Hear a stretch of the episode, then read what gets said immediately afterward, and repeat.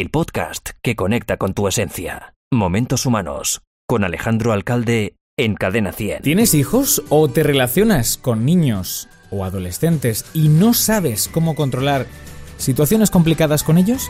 ¿Cómo afrontas las diferencias? Si quieres saber más, bienvenido a Momentos Humanos.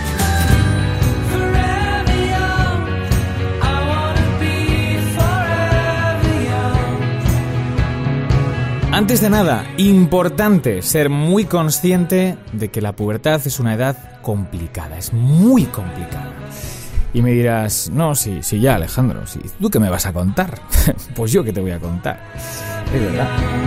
Lo sabes muy bien que el cerebro del niño está en continua transformación. Se está haciendo al de un adulto. Y el papel que juegan las hormonas, y ya no a nivel cerebral, sino corporal en general, es brutal. De hecho, tú imagínate, acuérdate cuando eras uno de ellos, cuando eras un teenager, ¿no? Es un caos tremendo. Tienen la mente como una auténtica montaña rusa. Y es aquí donde uno tiene que hacer hincapié y uno tiene que poner las normas y poner los límites. Este es el primer paso y lo más importante.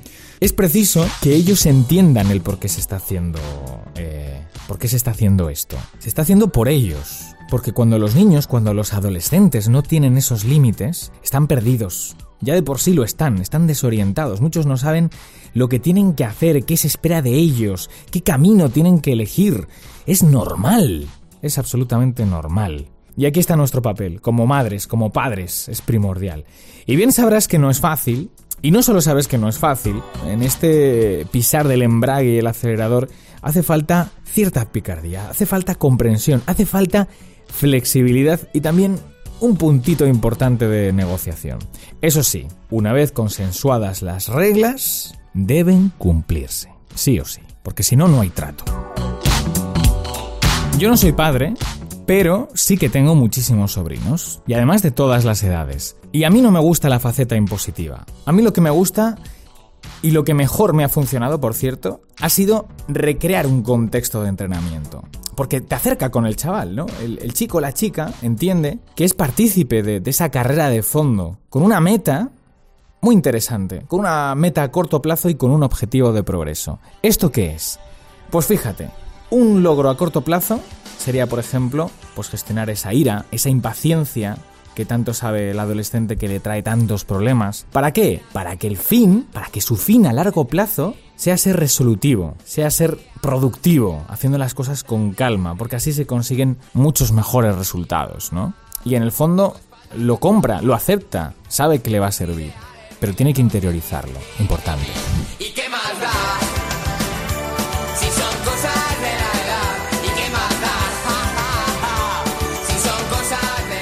Esto no significa que estemos anulando su personalidad. Lo digo por si en algún momento lo has pensado. No, no, no, para nada, sino más bien es todo lo contrario. Le estás ayudando a moldear su temperamento. Le estás ayudando a lograr un autocontrol suficiente para vivir más adaptado, para vivir más realizado, en equilibrio con el mundo.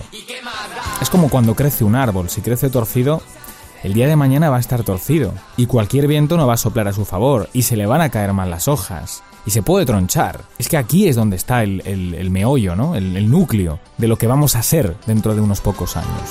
Es una fase muy determinante. Una vez tenemos claras estas normas, debemos entender ciertas estrategias de modificación de conducta, si es que aún así la reacción de nuestro chico o de nuestra chica es adversa. Como por ejemplo, podemos reforzarle, es decir, premiarle con algo cuando tenga un comportamiento positivo. Por ejemplo, le podemos dar más tiempo de juego, podemos ofrecerle que llegue un poquito más tarde a casa el fin de semana. Por el otro lado, ¿qué es lo que tenemos? La otra cara de la moneda. Un castigo. Y ojo, eh, ojo porque a mí no me gusta usar el término de castigo si es que tengo que nombrarlo.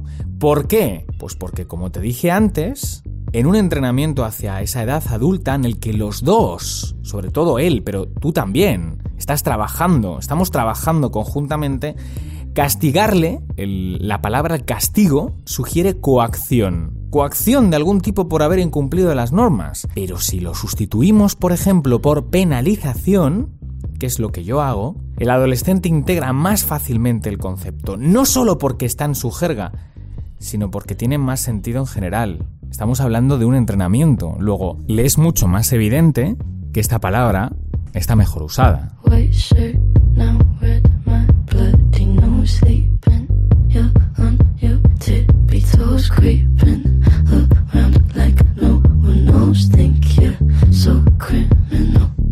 Y es aquí donde destaco el papel fundamental de la empatía. Ya lo estamos haciendo, aceptando todas estas cosas de las que te estoy hablando. Cuando ya existe esa conexión inicial, la empatía está prácticamente garantizada.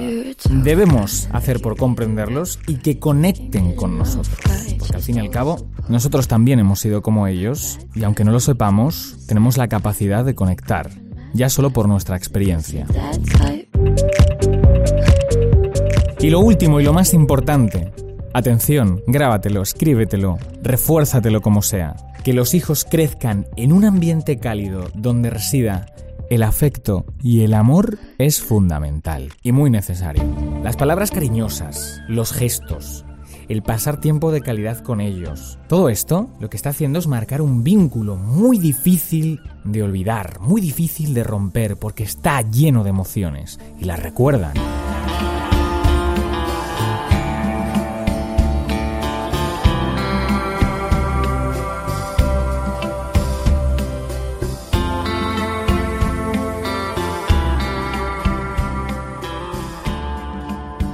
Se define como una superviviente de familia numerosa con hijos adolescentes. No solo es abogada, sino que también ha desarrollado su talento comunicativo. Es más, puede presumir de un premio de comunicación y de otro al mejor blog de puericultura del que hablaremos después. Mujer empoderada, sincera, con sentido del humor y como ella dice, con cero postureo. María Sánchez, ¿qué tal? Hola, muy bien. ¿Qué tal? Pues muy bien, la verdad. Y ahora mejor que hablo contigo. De hecho, estoy convencido de que tienes mucho que aportar. Por eso, y para ir despejando dudas a todas las mamás con chavales en edad complicadilla, eh, te quiero preguntar cuál, María, es tu secreto para lidiar con un hijo adolescente en los momentos más difíciles. Ya sabes, en esos en los que a veces uno pierde la paciencia. No hay ningún manual, sí que es verdad que hay muchas cosas escritas y muchas charlas y muchos tipos de educación, pero es que no hay ningún secreto. Lo único que yo podría recomendar es amor y comprensión. ¿Y tienes algún truco, por ejemplo, para, para entender o para que tu hijo te entienda a ti? Porque esto es difícil. Pues me encanta que menciones que mi hijo me entienda, porque hmm. muchas veces nos olvidamos de que ya son mayores hmm. y ya pueden comprendernos a nosotros también. Entonces, a lo mejor en el momento álgido de una discusión no es el momento para hacerles entender cómo nos sentimos, pero luego sí podemos decir, bueno, pues eh, te he gritado o he estado más alterado porque mira, me pasa esto y ellos son capaces de entender y ellos agradecen que te confíes a ellos y genera empatía en ellos. Hmm. Y para entenderlos nosotras y nosotros a ellos, pues nada más que tenemos que echar un poco la vista atrás, acordarnos de cómo nos sentíamos nosotros eh, cuando teníamos su edad, recordar qué nos gustaba de la relación con nuestros padres y qué no nos gustaba, para repetir lo que nos gustaba y cambiar la inercia de lo que no nos gustaba, porque podemos hacer las cosas de otra manera. Entonces, si nos ponemos en su lugar, seguro que acertamos a comprender cómo se deben sentir ellos, que están hechos un galimatías, la mayoría, pobres. Ya, es, una edad complicada. De hecho, tienes tres hijos, si no me equivoco, uno de siete, otro de doce y otro de catorce, ¿no? tengo una niña de, de, 14 años y los otros dos son chicos. El de 12 está entrando, está en la preadolescencia y el de 7 pues todavía estoy con aquella crianza de la primera infancia, ¿no? Entonces tengo ahora mismo un, poco de todo. Ya, ya, ya veo, ya veo. María, oye, ¿nunca te has preguntado cómo educarles bien sin parecer, por ejemplo, una, una mala madre a veces? Es que con esto me refiero a la creencia de muchas personas que se pueden decir con todo el sentido del mundo, ¿eh? por otro lado. Igual se piensa que no soy una madre justa, o que nunca le entiende, o que parece que le doy más a su hermano o a su hermana que a él, ¿no? Exacto, es eso, ¿no? Mm. Pues yo creo que lo primero que tenemos que tener claro las madres es que por naturaleza todas somos buenas madres, porque no conozco ninguna madre hmm. que quiera el mal para su hijo o que haga una cosa mal a propósito. Nosotros lo intentamos hacer bien, con las herramientas que tenemos, con lo que sabemos y también con la mochila que llevamos de cómo nos han criado y cómo nos han educado a nosotras, ¿no? Que a lo mejor ahora pues nos gusta hacerlo de otra manera. Hmm. Entonces, eh, lo primero es fuera culpas y fuera miedos también. No vaya a ser que por miedo a que, ay, a ver si el día de mañana tal, pues entonces no hagamos lo que creemos que tenemos que hacer. Si nosotros somos madres amorosas, madres cariñosas, madres que mm, le hacemos ver que estamos ahí, no que estamos encima, porque en esta edad no se puede estar encima ni estar eh, constantemente vigilando. Hay que seguirlos un poco de lejos sin perderles la pista mm. y mostrarnos siempre accesibles. A lo mejor se muestra distante porque necesita su espacio, está encontrando, está lidiando con un mundo que no comprende. Claro. Aunque ellos eh, te digan una cosa, ellos te están queriendo decir otra. Ellos están a lo mejor hablando mal, pero ellos te están diciendo, mamá, no sé lo que hacer, te necesito desesperadamente y quiero que me quieras, pero te estoy hablando mal. Exacto. Pero él siempre sabe que estás ahí. En cada momento que tengamos ocasión que esté más accesible, demostrárselo y hacerle ver que estás ahí. ¿Cómo puedes prevenir, en la medida de lo posible, y, y yo supongo que ya desde antes, el comportamiento complicado propio de, la adolescencia? Yo creo que lo más importante es el vínculo que se genera desde que nacen, incluso desde el embarazo. Si ese vínculo siempre ha estado ahí, no tiene por qué perderse. Y quería preguntarte también cuáles son y dónde encuentras tú esos momentos de paz y de conexión con tus hijos, porque me imagino que los tendrás y serán muchos. Trato de encontrarme con ellos en momentos distintos porque ahora mismo están en edades muy dispares. Por ejemplo, con los dos niños, como comparten habitación, ese momento suele darse a diario cuando se acuestan, porque yo estoy mucho rato con ellos, me tomo con ellos y compartimos un ratito, no todos los días, pero yo creo que casi todos, es un momento tranquilo. Ellos siempre quieren prolongarlo más de la cuenta porque así no se duermen, claro que es lo que ellos quieren. Y entonces ahí pues surgen cosas y se les ocurren todo tipo de preguntas y de charlas filosóficas y de cosas que hay que cortar porque si no no se duermen. y con la niña que tiene 14 años, pues quizás cueste un poquito más, pero si estás un poco atenta, los ves, los ves venir, que ya viene, se acerca de repente y empieza entonces a hablarte y a lo mejor a mí en ese momento me pilla muy ocupada, pero digo, jolín, voy a aprovecharlo porque no son tantos los momentos. Eh, por ejemplo, eh, salir de compras con ella es un momento fenomenal, está súper feliz y entonces pues, pues es un momento que, que le gusta bastante. Bueno, amas tu tierra, tu familia y expones muy claramente y desde un punto de vista, yo diría empoderado, qué es lo que te molesta, ¿no? ¿Qué es lo que te cabrea? ¿Qué es lo que te parece injusto? Y todo esto lo cuentas en tu blog, al que yo, por cierto, invito a nuestro oyente a que se suscriba, o bueno, cuanto menos que lo visite. Es madrescabreadas.com. ¿Verdad, María? Sí, exacto, exacto. Es para padres también, ¿eh? Tengo muchos suscriptores masculinos y no, solamente es para madres. No me cabe duda porque el contenido es fabuloso.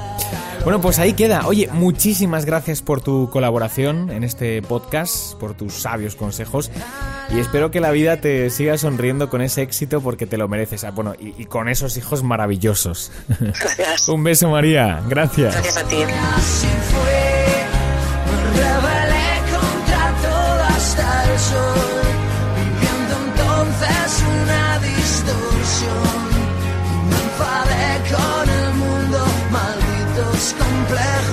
Siempre saca lo peor. Así que, al final, a modo de conclusión, tres son los pilares fundamentales a la hora de manejar todas estas situaciones complicadas con nuestros adolescentes. Empatía y comprensión, además por partes iguales, unas normas y unos límites acordados desde esa flexibilidad y desde esa negociación de la que hablaba. Y lo más importante, que ellos sientan un hogar cálido por encima de todo, donde exista el afecto, donde exista el amor, donde estos sean los pilares fundamentales de esa convivencia con el adolescente. Ojalá te haya servido en muchos sentidos el tema de hoy y te doy las gracias por hacer Momentos Humanos un podcast más. Te espero el próximo martes con un nuevo capítulo proyectivo en tu vida. Hasta entonces pasa una semana fantástica. Adiós. Momentos Humanos con Alejandro Alcalde en Cadena 100.